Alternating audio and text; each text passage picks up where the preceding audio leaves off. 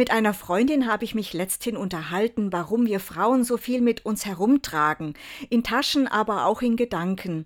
Obwohl wir eine tragende Rolle in der Gesellschaft spielen, sind wir in Führungspositionen aber nicht paritätisch vertreten. Liegt es daran, dass viele Frauen sich für Kinder und damit gegen Karriere entscheiden müssen?